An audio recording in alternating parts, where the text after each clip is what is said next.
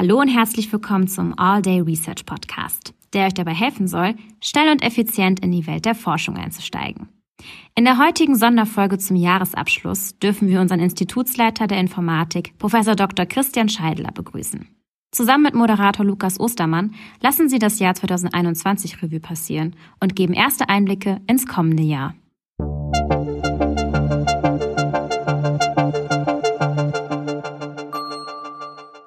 All Day Research Podcast.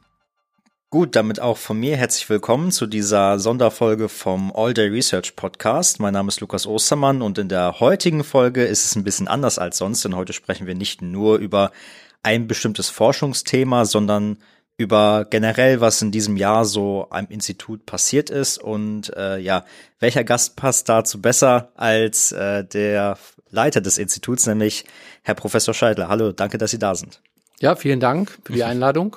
Sehr, sehr gerne. Ähm, vielleicht mal kurz, bevor wir anfangen, äh, können Sie sich vielleicht mal kurz vorstellen, was, was Sie so am Institut eigentlich machen. Ich meine, ich habe gerade schon gesagt, Sie sind der Institutsleiter, aber vielleicht können Sie da kurz mal was zu sagen, weil äh, vielleicht weiß jetzt ja auch nicht unbedingt jeder, der jetzt hier zuhört, ähm, wer Sie sind.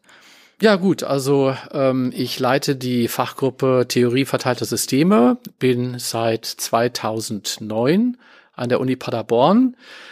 Ähm, und äh, zurzeit bin ich nicht nur Institutsleiter, sondern auch Prüfungsausschussvorsitzender und leite das äh, Eliteprogramm äh, in der Informatik. Hm. Eliteprogramm, was muss man sich darunter vorstellen? Da geht es darum, dass wir schon frühzeitig interessierte Studierende an die Forschung heranführen wollen. Mhm. Da gibt es ja einmal im Bachelor das sogenannte Heinz-Nixdorf-Programm wo dann ab dem zweiten Semester Studierende die Chance haben, an einem sogenannten Auswahlseminar teilzunehmen, wo sie dann auch direkt durch Professoren betreut werden. Das ist also durchaus was Besonderes, denn mhm. normalerweise werden ja die Studierenden im Bachelor in Proseminaren nur durch Assistenten betreut, weil Professoren ja notorisch überarbeitet sind und äh, deshalb kaum die Gelegenheit besteht, mal wirklich Leute ähm, direkt und persönlich zu betreuen. Das ist tatsächlich bei diesem Pro-Seminar anders. Äh, da werden die Leute direkt betreut. Die Themen sind dann auch äh, durchaus anspruchsvoll. Ähm, und äh, ja gut, am Ende des Pro-Seminars äh, müssen halt die Teilnehmer einen Vortrag halten. Wenn der dann zur Zufriedenheit aller ausge fallen ist, äh, dann besteht dann die Möglichkeit, in dieses Elite-Programm aufgenommen zu werden, was natürlich dann unter anderem heißt, dass äh, diese Leute in einer Fachgruppe zum Beispiel Forschungstätigkeiten auch schon ausüben können in dem Maße, die mhm. sie halt dazu in der Lage sind, dass sie auch vielleicht mal an wissenschaftlichen Tagungen teilnehmen können. Das heißt, die können dann auch durch schon mal eine Reise machen, durchaus eine Reise machen oder Sie können auch an gewissen Soft-Skill-Kursen teilnehmen, die normalerweise eher für höhere Semester oder für Doktoranden gedacht sind. Ja, ich wollte gerade sagen, ich glaube, diese direkte Betreuung ist eigentlich eher Doktoranden vorbehalten, ne? Genau. das ist das eigentlich so. Aber sehr interessant. Also, falls es jemand gibt, der sich da äh, in dem Bereich sieht, ist es ja auch eine sehr gute Information, dass es da was gibt.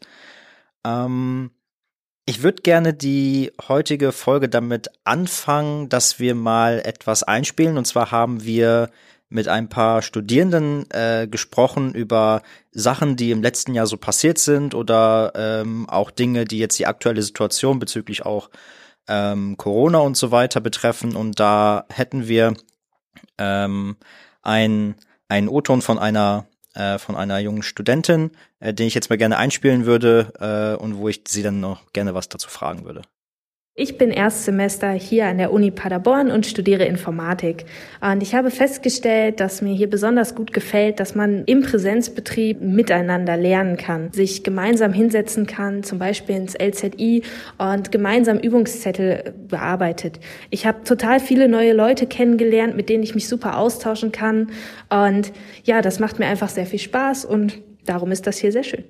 Ja, wir haben gerade gehört, dass dieses Zusammenstudieren auch für diese Studentin jetzt äh, sehr, sehr wichtig war. Und mich würde jetzt interessieren, wie ist das in der Forschung gewesen? Gab es da durch Corona irgendwelche Einschnitte? Hat das vielleicht auch nicht so gut funktioniert wie das gemeinsame Studieren, was vielleicht ja auch durch Corona gewissermaßen weggefallen ist? Oder sagen Sie da generell gab es da eigentlich keine so großen Einschnitte? Ist eigentlich egal.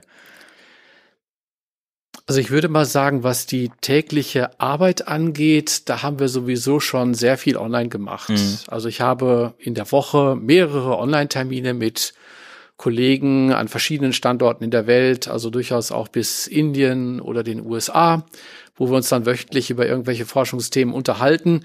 Das war früher schon so und äh, das ist heute nach wie vor so. Mhm. Aber es gibt einen riesen Unterschied und zwar der Austausch äh, der Communities, äh, der hat wirklich ein bisschen nachgelassen. Der hat schon stark gelitten, würde ich sagen.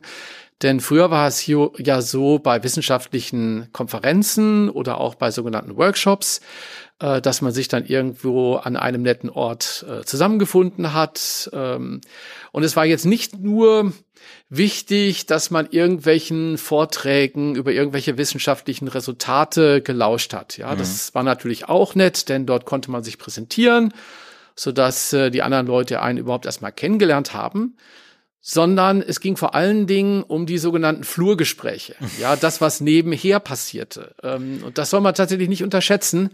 Da sind viele neue Kontakte geknüpft worden. Da sind dann Kolleginnen und Kollegen mal wieder getroffen worden, die man schon seit längerer Zeit nicht mehr gesehen hat.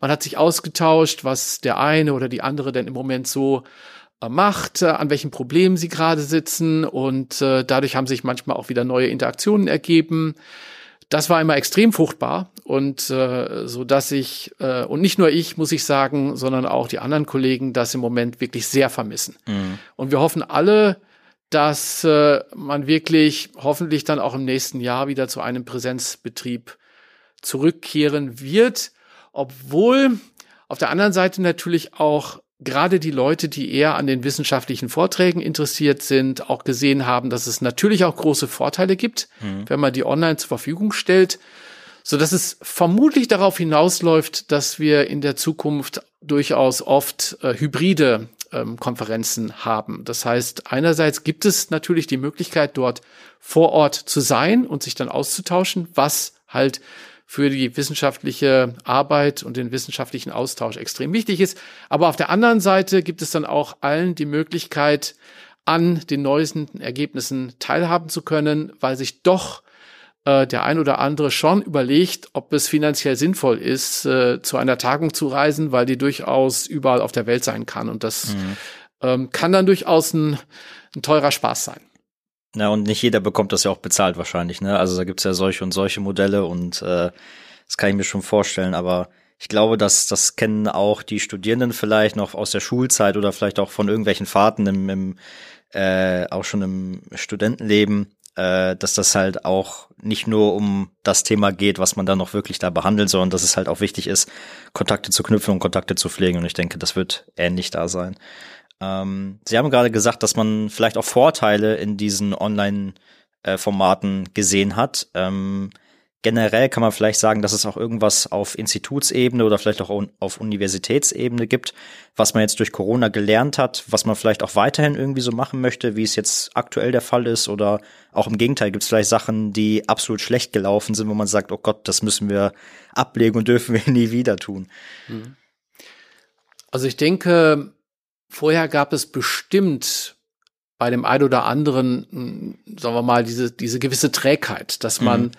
Einfach nicht diese neuen Möglichkeiten genutzt hat, dass man zum Beispiel mal Vorlesungen aufzeichnet, dass man vielleicht auch schon Aufzeichnungen vorher zur Verfügung stellt, um dann dieses äh, sogenannte Flipped Classroom Konzept umzusetzen. Mhm. Das heißt, die Studierenden hören sich vorher die Aufnahmen an und in der Vorlesung selbst spricht man eigentlich nur noch ähm, einmal diesen, diesen, äh, diese Inhalte ab und klärt irgendwelche Fragen.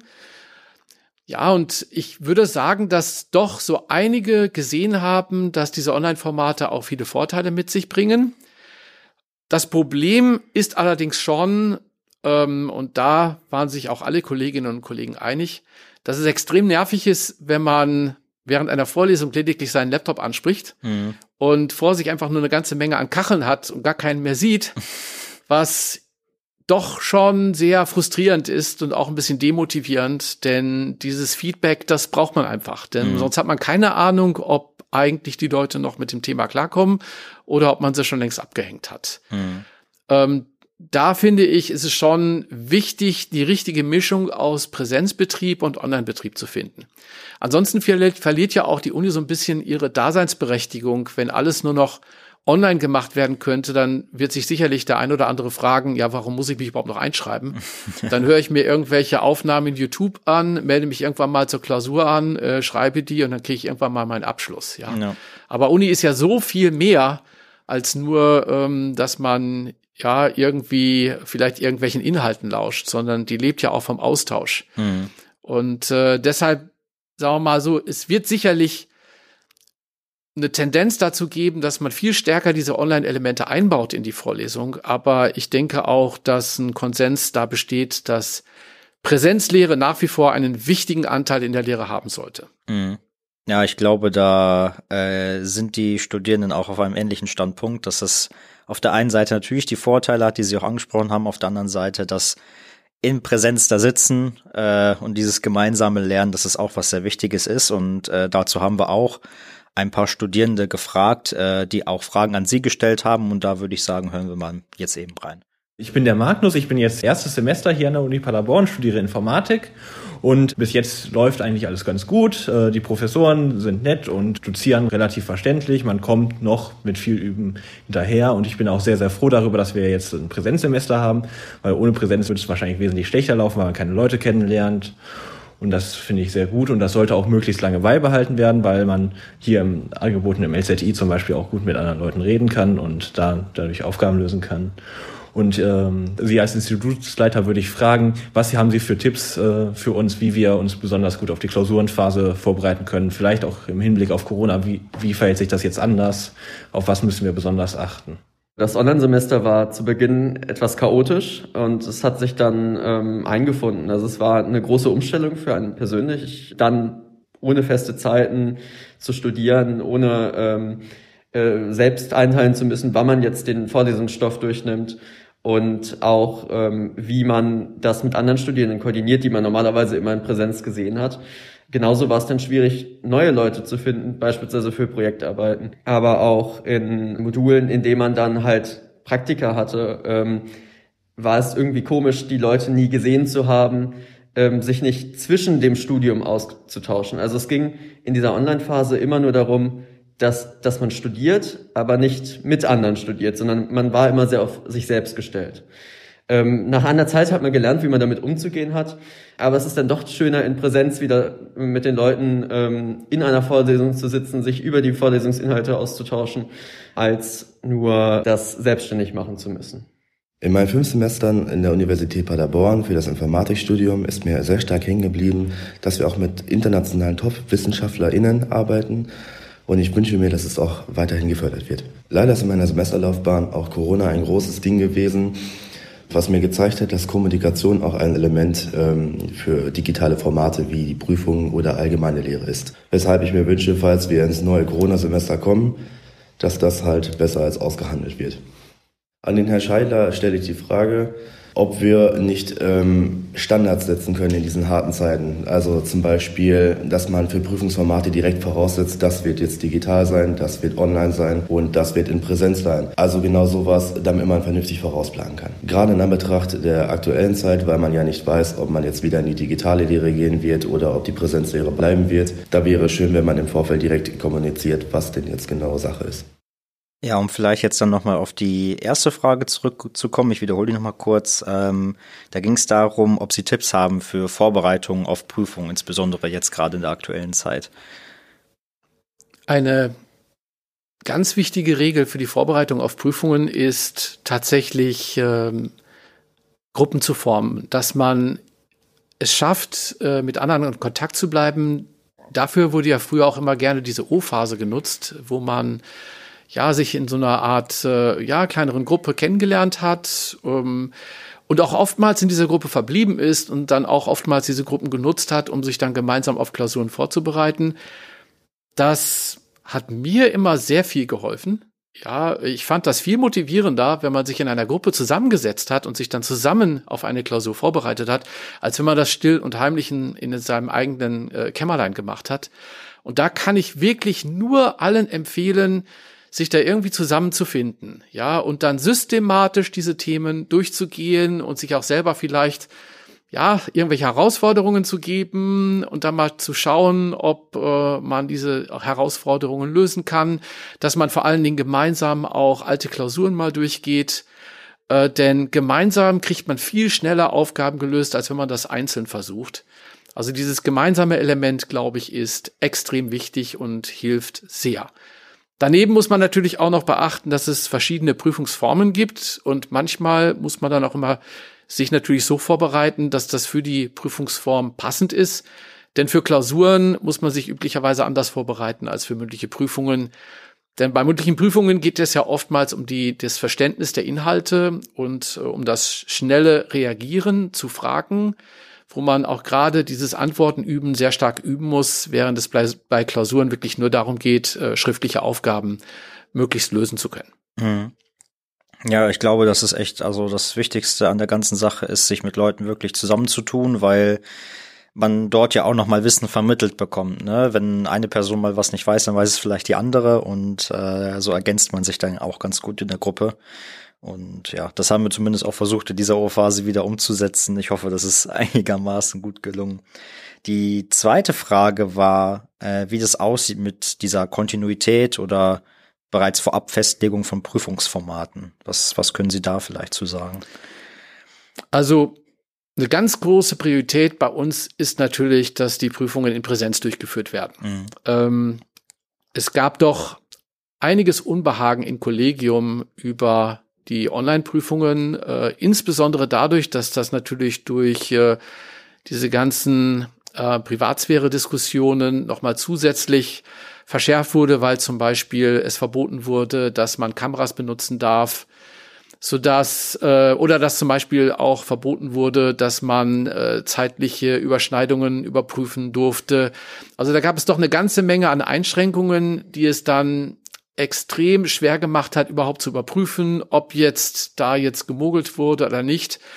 Es wurde im Prinzip den Teilnehmern sehr, sehr einfach gemacht zu mogeln. So hatten mhm. wir das zumindest das Gefühl. Und es gab auch leider sehr viele Verdachtsfälle. Und wir hoffen sehr, dass durch diese Prädenzprüfungen sowas nicht mehr passieren wird. Denn es ist letzten Endes natürlich für beide Seiten immer extrem unangenehm, wenn ja äh, es viele Täuschungsversuche gibt. Denn äh, das verursacht auch äh, für die andere Seite natürlich für die Studierenden auch eventuell große Probleme, denn wenn da wirklich dann die Verfahren in Gang gesetzt werden, dann ist das schon unangenehm, wenn man dann vor den Prüfungsausschuss zitiert wird oder möglich dann am Ende eine Eintracht dann im Prüfungssekretariat bekommt. Sowas wollen wir doch möglichst vermeiden und äh, ich glaube, da hilf, helfen doch Präsenzprüfungen äh, sehr viel mehr. Ähm, und ähm, ja, was würde ich sonst noch dazu sagen? Ach, jetzt habe ich den zweiten Punkt habe ich dann vergessen. Entschuldigung. Alles gut. äh, es, es ging darum, ob, äh, ob man vielleicht jetzt schon festlegen kann, welche Prüfungsformate wann stattfinden. Genau, die, die Festlegung. Also priorisiert ist natürlich äh, die Präsenzprüfung. Ähm, die Online-Prüfungen, da haben wir halt keinen Einfluss drauf. Leider wird das oftmals vom Land vorgegeben. Oder wenn es nicht das Land ist, dann wird das dann vom Präsidium vorgegeben. Da haben wir oftmals leider keine großen Freiheiten und leider auch oftmals nicht die Möglichkeit, sowas langfristig zu planen, denn sowas kann uns ganz kurzfristig aufoktroyiert werden. Und da müssen wir halt den Regeln folgen, da haben wir keine Chancen. Mhm. Was halt ja, unangenehm ist. Äh, das Gute zumindest ist, dass wir mittlerweile Übung darin haben, Prüfungen in Panda aufzusetzen, so dass zumindest die anfänglichen Schwierigkeiten, die wir sicherlich äh, Anfang des Jahres gehabt haben, nicht mehr so da sein werden. Aber trotzdem ist es einfach suboptimal gegenüber Präsenzprüfungen. Mhm. Also so eine Sache, die man vielleicht ja äh, sagen kann, ist, oder zumindest habe ich das so mitbekommen, dass schon versucht wird, auf jeden Fall an den Terminen, die bisher geplant sind, auch wirklich die Prüfung stattfinden zu lassen, in welchem Format dann auch sie sein mögen, aber dass man zumindest mit den Terminen einigermaßen planen kann. Auf ich jeden glaube, Fall. das ist wichtig. Auf jeden Fall. Wir wollen nicht wieder solche Terminverschiebungen erleben, wie es ja tatsächlich ab und zu mal äh, am Anfang des Jahres passiert ist. Mhm. Ich glaube, es ist schon mal ein wichtiger Punkt, mit dem man dann auch ähm, planen kann.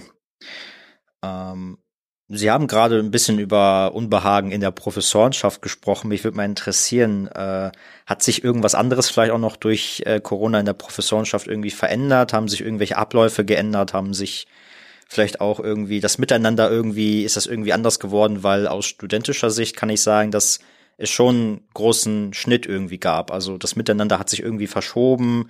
Äh, es wurde versucht, irgendwie mehr online natürlich miteinander irgendwie zu machen und äh, natürlich das Ganze in Präsenz zusammenkommen, das ist halt flach gefallen, da musste man halt kreativ werden und äh, andere Wege gehen. Gab es auch irgendwelche Sachen, die sich in der Professorenschaft geändert haben? Ja, obwohl, da muss ich sagen, innerhalb der Professorenschaft sind wir da relativ wenig berührt worden durch diese Online-Geschichten. Ähm, wir hatten ja vorher immer dieses sogenannte Mauscheln, mhm. ähm, wo sich das Kollegium alle zwei Wochen getroffen hat, um über aktuelle Themen im Institut zu sprechen. Das war tatsächlich früher immer in Präsenz und diese Präsenzmauscheln haben immer für Ärger gesorgt, denn entweder war es am Campus und da mussten die Kolleginnen und Kollegen aus der Fürstenallee dann zum Campus fahren oder es war in der Fürstenallee und dann mussten die halt vom Campus immer zur Fürstenallee fahren, was ein bisschen lästig war. Und da würde ich sagen, da hat sich sogar eine Verbesserung dadurch ergeben, dass wir das jetzt immer online machen, denn ich habe jetzt nicht das Gefühl, dass dadurch die Kommunikation gelitten hat. Hm. Ich würde sogar sagen, dass sich dadurch die Diskussionsdisziplin etwas erhöht hat, weil man sich ja virtuell melden kann, wenn man einen Beitrag hat und dadurch finden tatsächlich Diskussionen geordneter statt, als es vorher der Fall war. Hm. Ja, das kann ich mir gut vorstellen. Ähm, besonders wenn man vielleicht auch mal was zu diskutieren hat, was da auch ein bisschen kontroverser ist, dann äh, geht es vielleicht nicht direkt so hitzig zu. Ähm, in Bezug auf die, auf die Professorenschaft und vielleicht auch ähm, die Forschung, haben Sie da irgendwie, wenn man jetzt mal das Jahr 2021 ein bisschen Revue passieren lässt, haben Sie da irgendwelche Highlights aus der Forschung, wissenschaftliche Sachen, die passiert sind, wo Sie sagen würden, ja, das äh, ist es auf jeden Fall wert, nochmal in einem Jahresrückblick darüber zu sprechen? Oh, prinzipiell gibt's natürlich ähm, ja verschiedenste Highlights, die ja auch immer äh, vor der Präsidentin äh, groß angesprochen werden. Ich überlege jetzt gerade mal Highlights in unserem Institut. Ähm, etwas besonders herausragendes. Wir sind ja im Moment eher dabei, wieder größere Projekte anzustoßen, denn dadurch, dass wir einen großen Mitgliederschwund gehabt haben, mhm. mussten tatsächlich einige Großprojekte erstmal ad acta gelegt werden. Ansonsten hätten wir schon das ein oder andere gestartet, denn demnächst steht ja wieder äh, die Exzellenzinitiative an. Da müssen ja wieder Anträge nächstes Jahr dazu eingereicht werden und Dazu sind immer eine ganze Reihe an flankierenden Maßnahmen notwendig, um Vielleicht das können Sie kurz zu unterstützen. Erläutern, was ist die Exzellenzinitiative? Ah, okay. Ähm, jede Uni möchte, jede Uni möchte ja gerne eine sogenannte Exzellenzuni sein, also möchte herausragen in der Unilandschaft gegenüber den anderen Unis. Mhm. Ja, und seit, oh, ich weiß jetzt gar nicht wie lange, schon seit über einem Jahrzehnt äh, hat ja der Bund da wirklich äh, Ausschreibungen ins Leben gerufen, äh, bei der sich äh, Universitäten auf äh, sogenannte Exzellenzcluster bewerben können. Ja, und äh, das hat mittlerweile einen sehr, sehr prominenten Wert bei den Universitäten angenommen. Ja, jede Universität möchte gerne so einen Exzellenzcluster an Land ziehen, weil das extrem prestigeträchtig ist für die Universität. Vor allen Dingen natürlich auch dadurch, dass man sehr viele Gelder einwirbt, aber es ist einfach ein unglaublich gutes Aushängeschild. Damit kann man auch gerade bei äh, potenziellen äh, Studienanfängern ähm, sehr gut werben. Mhm. Ähm, da hat man natürlich auch die Möglichkeiten, andere prominente, andere wichtige äh, kooperative Forschungsvorhaben wieder umzusetzen. Das ist ja immer so, wenn man sich erstmal etabliert hat, wenn man erstmal Preise gewonnen hat, auch bei Individuen, ja, dann ist es äh, viel einfacher, weitere Preise zu gewinnen. Mhm. Der, der, das, das, die große Schwierigkeit besteht da, er, darin, erstmal überhaupt den Fuß in die Tür zu bekommen. Mhm. Ja, und äh, also aus, aus aus mehrerer Hinsicht ist es deshalb schon extrem wichtig, dass man so einen Exzellenzcluster an Land zieht, was wir ja auch schon zweimal versucht haben in der Vergangenheit, aber leider halt nicht hingekriegt haben. Ja, jetzt wollen wir es natürlich wieder versuchen, aber ja, durch äh, diese ganzen Veränderungen im Institut ähm, haben sich dadurch einige Probleme ergeben, äh, wo wir hoffen, dass wir wirklich durch diese ganzen Stellenausschreibungen, die auch im Moment am Laufen sind, möglichst schnell auch wieder diese ganzen vakanten Positionen füllen können, so dass wir dann möglichst schnell diese ganzen Vorhaben, die wir uns vorgenommen haben, dass wir die wieder aufnehmen können. Mhm. Ja, Sie haben gerade jetzt schon darüber gesprochen, dass es ja viele neue Stellen auch an, an dem Institut geben wird. Vielleicht um mal den Ausblick ja auch aufs nächste Jahr zu geben. Ähm, ich habe mal durchgezählt, ich hoffe, ich habe mich nicht verzählt, aber äh, wenn ich richtig geschaut habe, sind es aktuell sieben ähm, Berufungsverfahren bei aktuell 17 Professoren, die wir an unserem Uni äh, Institut haben. Das ist ja schon eine immense Aufstockung irgendwo, ne? Also klar, es sind natürlich auch viele gegangen, aber da ist jetzt ein großer Umschwung da, ja. oder nehme ich das falsch wahr? Ja, und im Prinzip gibt uns das auch eine einmalige Gelegenheit, uns ähm, neu auszurichten, mhm. um Forschungsschwerpunkte zu stärken. Das ist ja viel schwieriger, wenn immer nur eine oder zwei Professuren gleichzeitig verfügbar sind, weil man dann nur relativ wenig Einfluss darauf nehmen kann, wie die Ausrichtung des Instituts ist. Das ist diesmal völlig anders. Diesmal können wir wirklich einen deutlichen Einfluss darauf nehmen, ähm, wie sich das Institut jetzt in, in naher Zukunft aufstellen wird.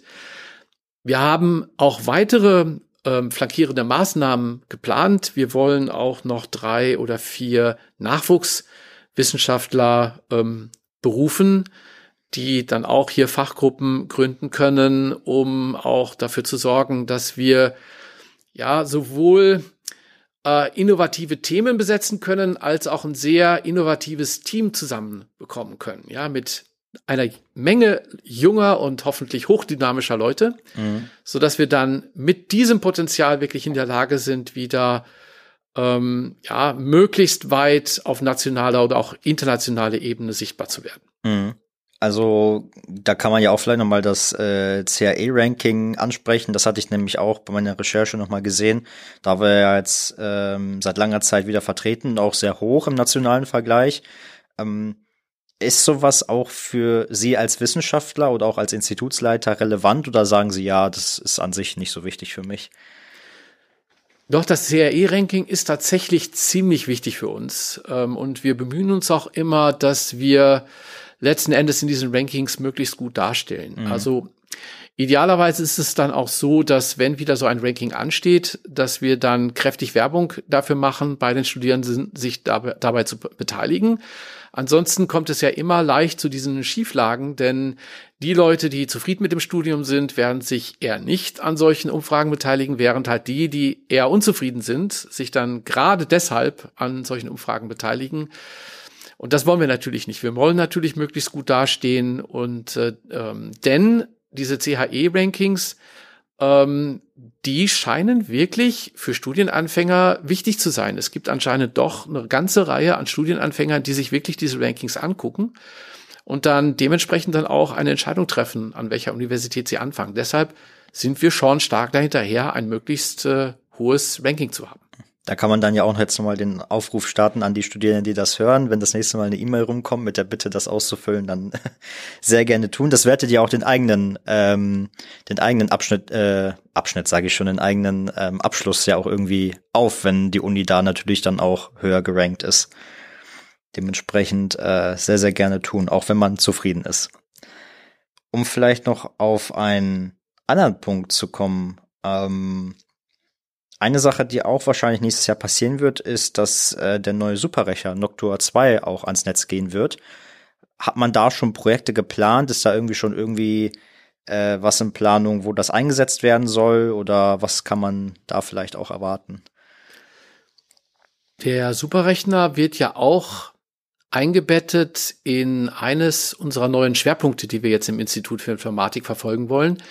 Denn ähm, das mag vielleicht auch nicht allen bekannt sein, dass wir uns doch relativ stark neu ausgerichtet haben. Äh, der eine Schwerpunkt Data Science, den hatten wir jetzt ja schon seit einigen Jahren.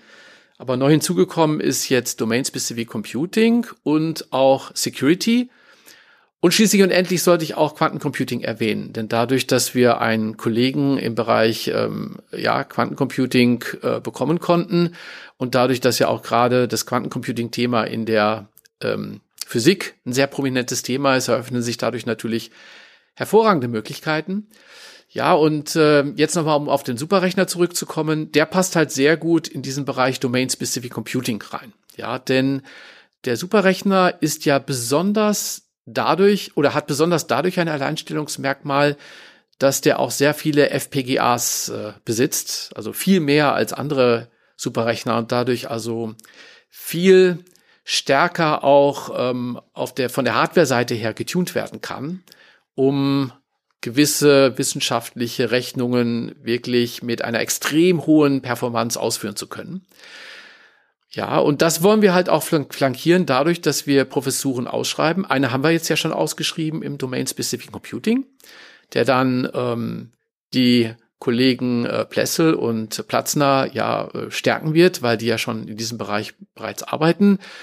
In der Zukunft haben wir sogar vor, eventuell noch eine weitere Professur in dem Bereich auszuschreiben, so dass wir dann wirklich ein schlagfertiges Team zusammenbekommen, die dann hoffentlich dieses Thema sehr, sehr prominent äh, in Deutschland repräsentieren können.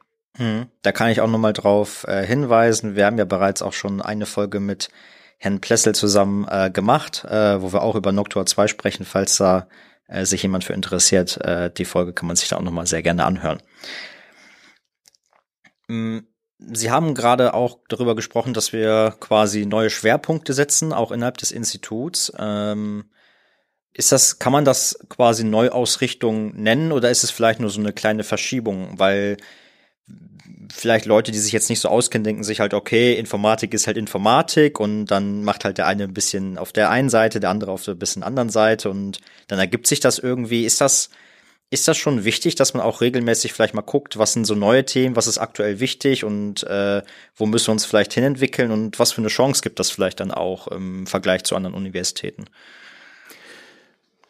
Ich glaube zumindest, dass es extrem wichtig ist, eine Strategie zu haben im Bereich der Forschung. Mhm. Früher, ja, mag das durchaus so gewesen sein, dass es nur darum ging, ähm, exzellente Wissenschaftler nach Paderborn zu holen um dann durch, ähm, sagen wir mal, Pro ähm, Publikationen auf äh, hochkarätigen Konferenzen oder Fachjournalen dann letztendlich für eine hohe Sichtbarkeit zu sorgen. Aber diese kooperativen Forschungsprojekte sind eigentlich immer wichtiger geworden.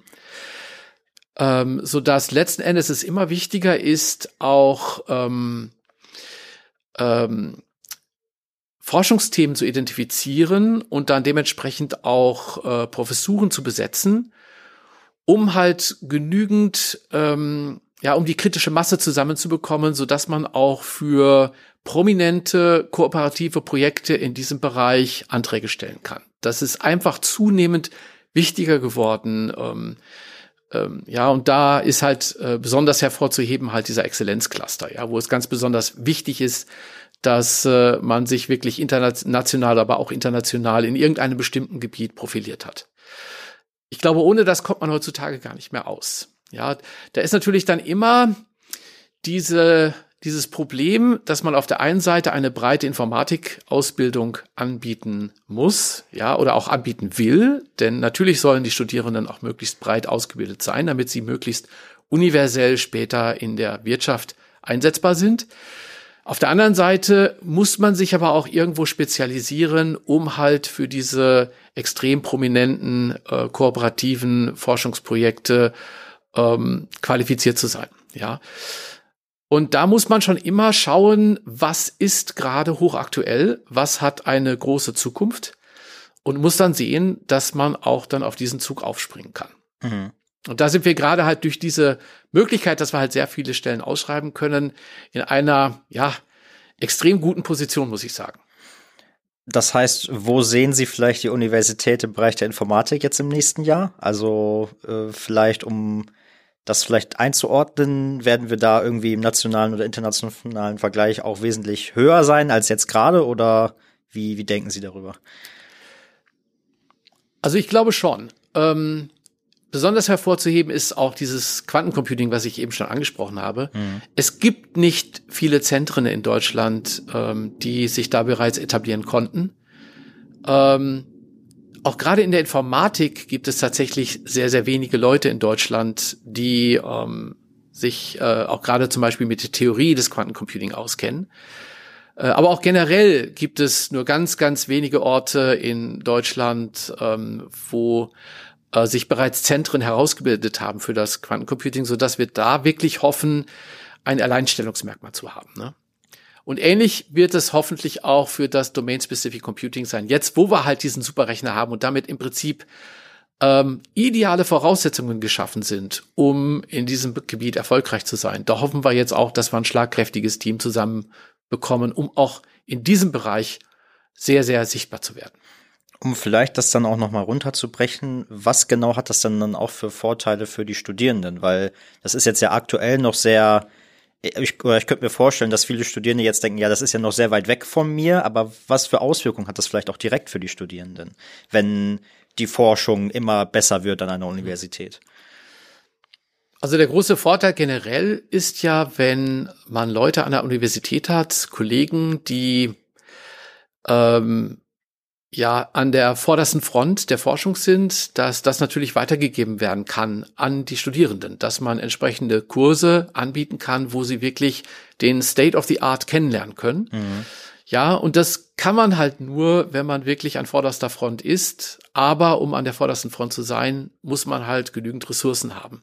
Ja. Und um genügend Ressourcen zu haben, muss man halt Großprojekte an Land ziehen. Ja, das eine bedingt dann immer das andere, so dass es schon am Ende halt sehr, sehr wichtig ist, entsprechende Schwerpunkte zu setzen, denn ansonsten klappt das alles nicht so, wie man sich das vorstellt. ähm, wenn wir jetzt gerade schon beim Studium sind, meinen Sie, es gibt irgendetwas, was sich im nächsten Jahr vielleicht für die Studierenden äh, im Studium irgendwie ändert? Sind da irgendwelche Änderungen in Planung oder äh, hat man andere äh, Aussichten? Ja, es gibt äh, eine wichtige Änderung, dass wir ein sogenanntes Studienbüro aufsetzen wollen, das wir auch mit äh, vier akademischen Räten insgesamt besetzen wollen, die dann, das dann letztendlich dafür sorgt, dass unsere Lehre deutlich besser unterstützt wird und auch deutlich besser professionalisiert wird. Denn es gibt ja viele Punkte, ähm, also zum Beispiel Prüfungsausschuss und Mobilhand, äh, Modulhandbuch, Planung und Unterstützung des laufenden Lehrbetriebs. Ähm, das macht ja zum Beispiel Herr Böttcher zurzeit, aber das ist halt immer ungünstig. Das könnte natürlich auch ein akademischer Rat übernehmen, ja, oder Beratung von Studierenden, Verbesserung der Studienbedingungen. Marketing, Akkreditierung und Vernetzung, extracurriculare Aktivitäten, die sollten auch mal gepoolt werden, denn sowas verstreut sich immer über alle möglichen Zentren, über alle möglichen Angebote und es ist immer dann schwierig, sich selbst dann die ganzen Sachen zusammenzusuchen. Ja, oder auch, wenn es vielleicht darum geht, mal Studium, Praktika im Ausland äh, äh, zu machen, vielleicht auch mal in ferner Zukunft, dass man mal sowas wie Sommerschulen organisiert. Ähm, dafür braucht man einfach Kollegen, die sich auf sowas wirklich fokussieren können. Und da sind Professoren leider immer nicht so gut geeignet, weil die so viele andere Sachen um die Ohren haben, dass die einfach nicht die Zeit zur Verfügung haben, um sich um solche Sachen zu kümmern. Mhm. Genau deshalb haben wir jetzt auch erst vor kurzem drei akademische Ratsstellen ausgeschrieben, um hier wirklich ein schlagkräftiges Team zusammenzukriegen, das sich mal um diesen ganzen, um diese ganzen organisatorischen Aspekte kümmern kann.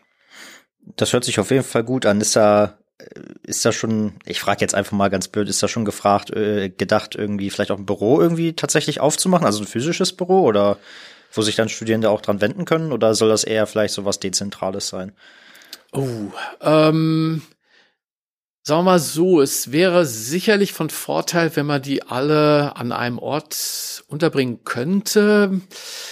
Wird eventuell nicht so klappen, das wissen wir jetzt noch nicht. Das okay. kommt auch so ein bisschen darauf an, welche Ausrichtungen diese akademischen Räte haben.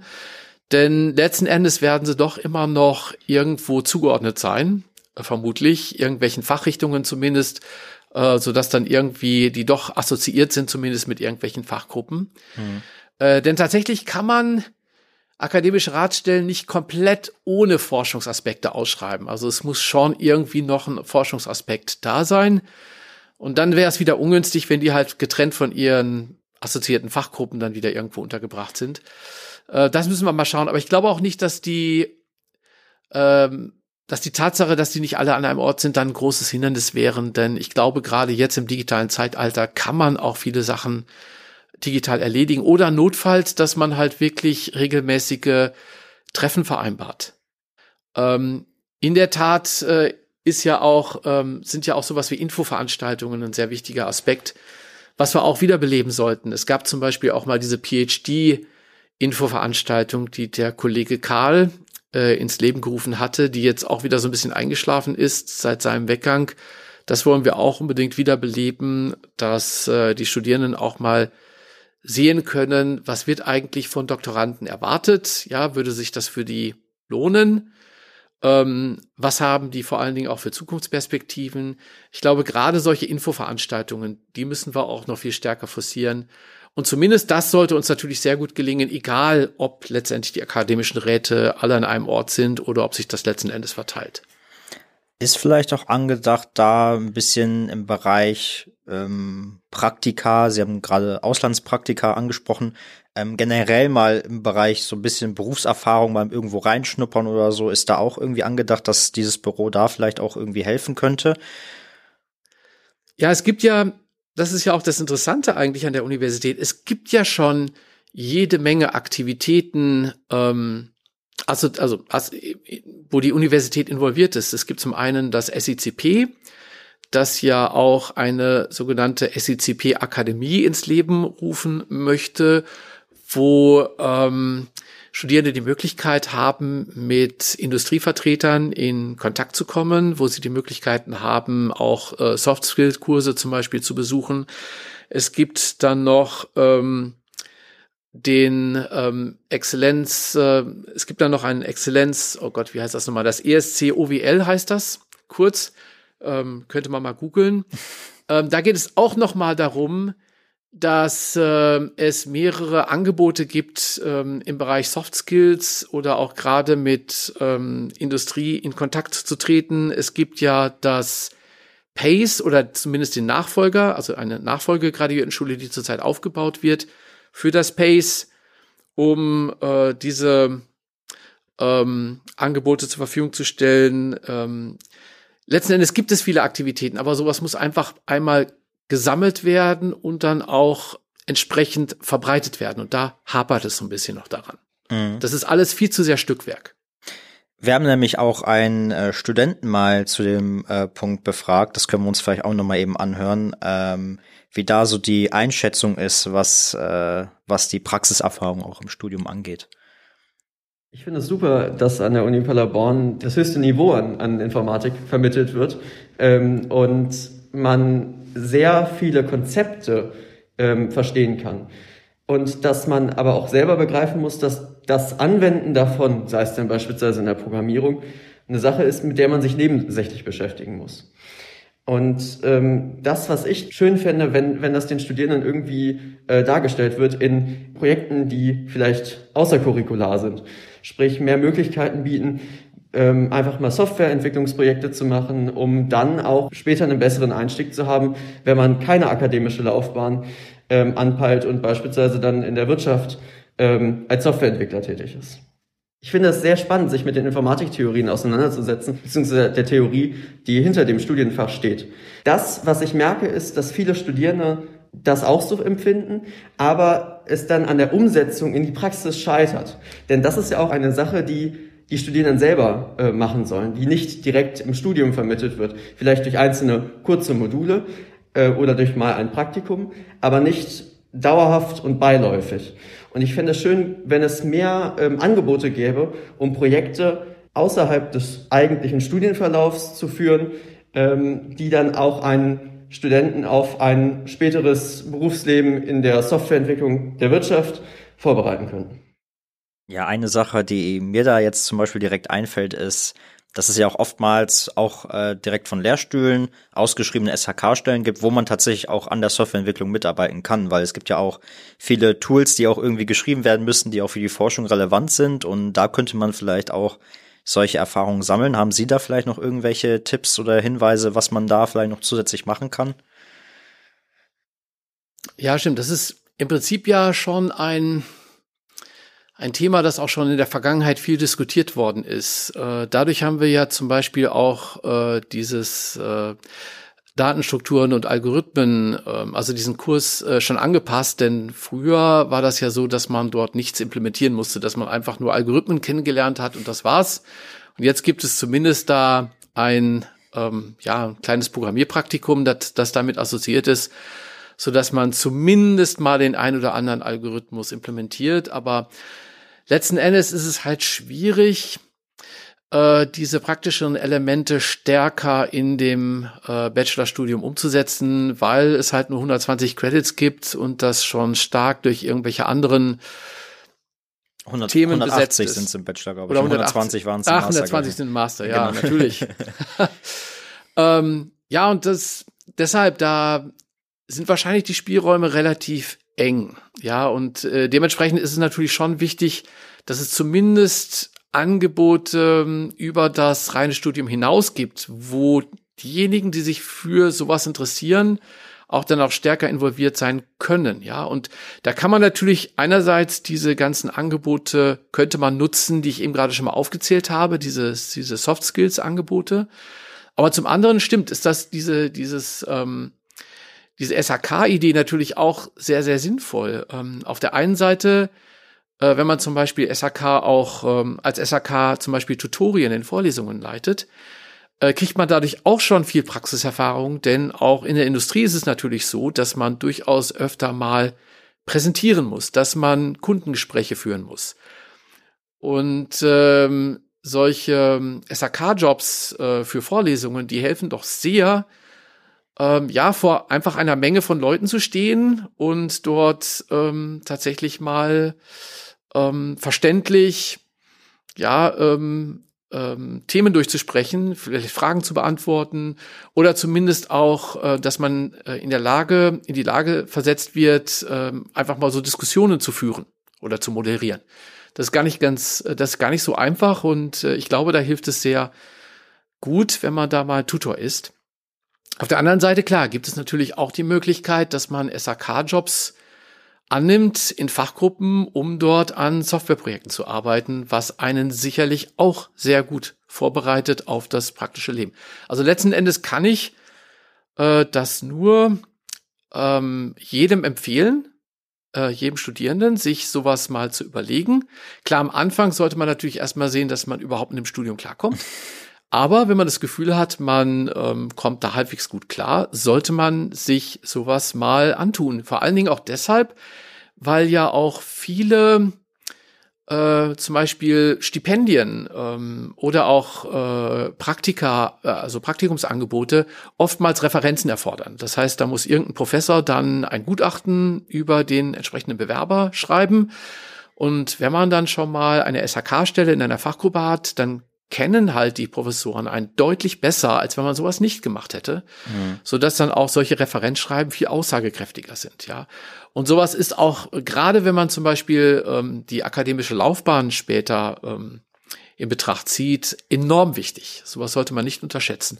Und auch aus diesen Gesichtspunkten ist es tatsächlich sehr wichtig und auch durchaus interessant, äh, äh, solche SAK-Jobs mal anzunehmen. Ja, vor dem Hintergrund, äh, falls sich jetzt jemand äh, dafür interessiert und mal solche SAK-Stellen gerne ähm, in Betracht ziehen würde oder sich mal gerne äh, informieren würde, was es da so gibt. Es gibt einen Jobsverteiler äh, von der Fachschaft aus, äh, gerne mal danach googeln und äh, kann man sich da eintragen und da bekommt man eigentlich die meisten SAK-Jobs, die auch ausgeschrieben werden von der Professorenschaft oder auch von anderer Seite, die bekommt man da eigentlich immer dann zugeschickt und äh, hat den Überblick, was gerade so angeboten wird. Das kann ich auf jeden Fall nur wärmstens empfehlen. Ja, das, was ich jetzt so auf meinem äh, schlauen Zettel stehen habe, ist jetzt an sich alles abgearbeitet. Jetzt würde ich Sie fragen, haben Sie vielleicht noch irgendwas, was Sie irgendwie über das letzte Jahr oder das vergangene Jahr jetzt noch äh, gerne sagen möchten oder irgendwas über das nächste Jahr, was Sie da in Aussicht stellen würden? Ja, ich muss sagen, äh, wir haben zumindest sehr viel gelernt mhm. vom vergangenen Jahr. Es haben sich sehr viele Veränderungen ergeben, wodurch wir gezwungen waren, uns doch in vielerlei Hinsicht anzupassen. Ich hoffe, dass uns das in der Zukunft sehr nützlich sein wird und ähm, ich vermute auch mal, dass es sehr nützlich sein wird für den Studiengang, äh, für auch die, die Gestaltung des Studiengangs, denn ähm, im nächsten Jahr steht schon wieder ähm, die Reakkreditierung an, beziehungsweise da müssen wir schon wieder diesen Prozess starten.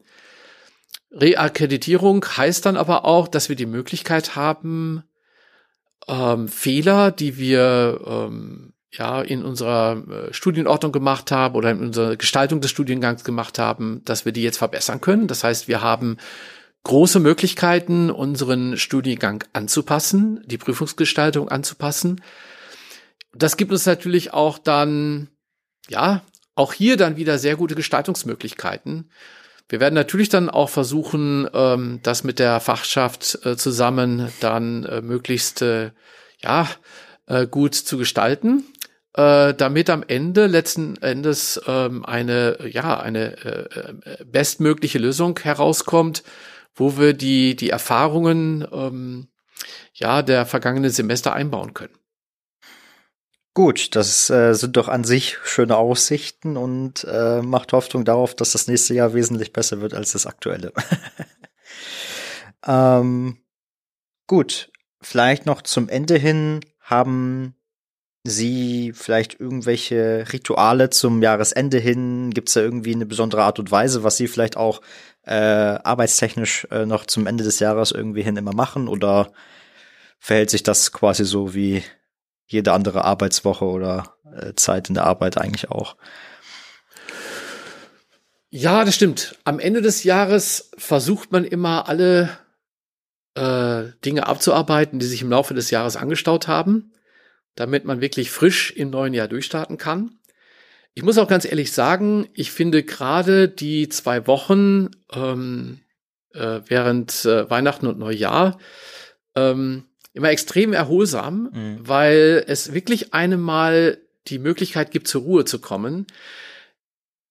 Ich glaube auch, dass im gesamten Jahr, glaube ich, dass diese einzige Woche ist, wo ja auch die Universität tatsächlich mal schließt. Mhm ähm, zwischen Weihnachten und Neujahr, wo man also tatsächlich auch gezwungen ist, mal zu Hause zu bleiben.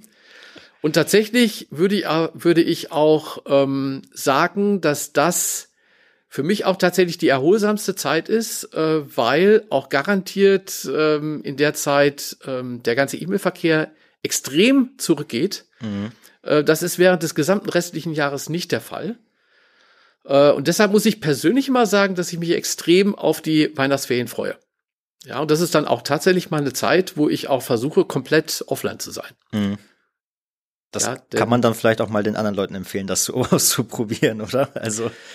Ja, denn es ist irgendwie so ein bisschen äh, komisch, äh, wissen die meisten ja auch vielleicht nicht unbedingt, aber ähm, es gibt ja zum Beispiel bei den Professoren gar nicht sowas wie Urlaubstage. Man muss ja sowas gar nicht beantragen.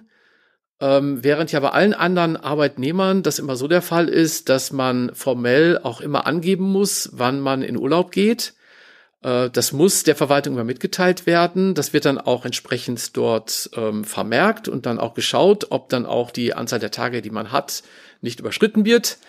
Bei Professoren gibt es sowas nicht. Es gibt nicht sowas wie Urlaub. Man sagt lediglich seiner Sekretärin Bescheid und dann geht man halt in Urlaub. Das heißt, äh, ich sage mal so ein bisschen, Professoren sind wie Geheimagenten. Die sind immer im Dienst. Und tatsächlich ist es auch bei vielen Kollegen so. Ähm, also diejenigen, die wirklich ihr Forschungsthema ernsthaft betreiben, die wirklich dafür brennen, die sind auch, würde ich sagen, ähm, extrem stark involviert. Ja, mhm. und ähm, ich glaube, dass ähm, während viele vielleicht denken, während des, äh, der vorlesungsfreien Zeit, oh ja super, dann sind die einen Monat lang in Kroatien und machen da Urlaub.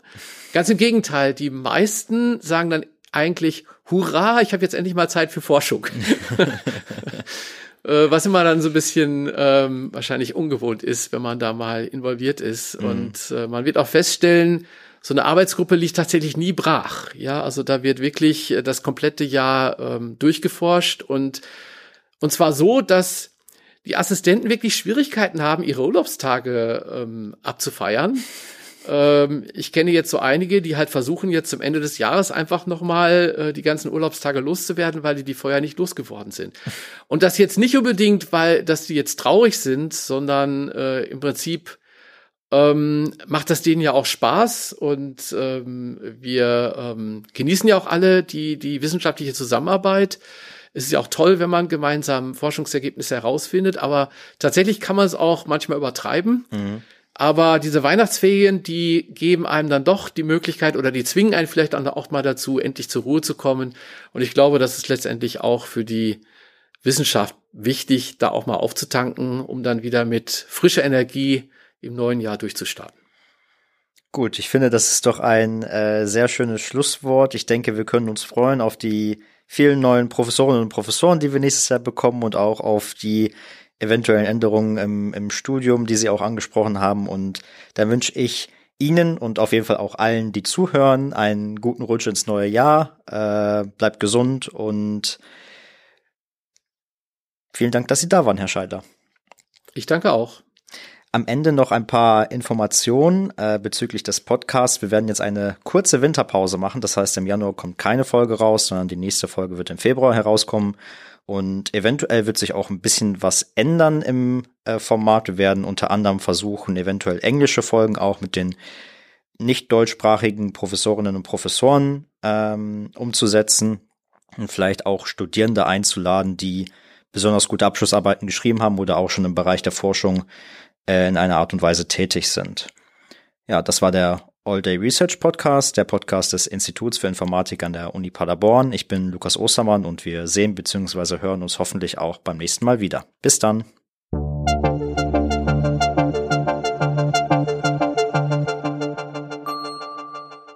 All Day Research Podcast. Weitere Folgen findet ihr überall dort, wo es Podcasts gibt. Und natürlich auf der Website des Instituts für Informatik der Universität Paderborn. Wenn ihr immer direkt die nächsten Folgen hören wollt, dann abonniert uns gerne. Dies ist ein Projekt in Zusammenarbeit des Instituts für Informatik unter der Leitung von Patricia Höfer und dem Fachschaftsrat Informatik der Universität Paderborn. Moderation und Redaktion Lukas Ostermann. Technik und Redaktion Alexander Göbel. Sprecherin Sarah Akopian.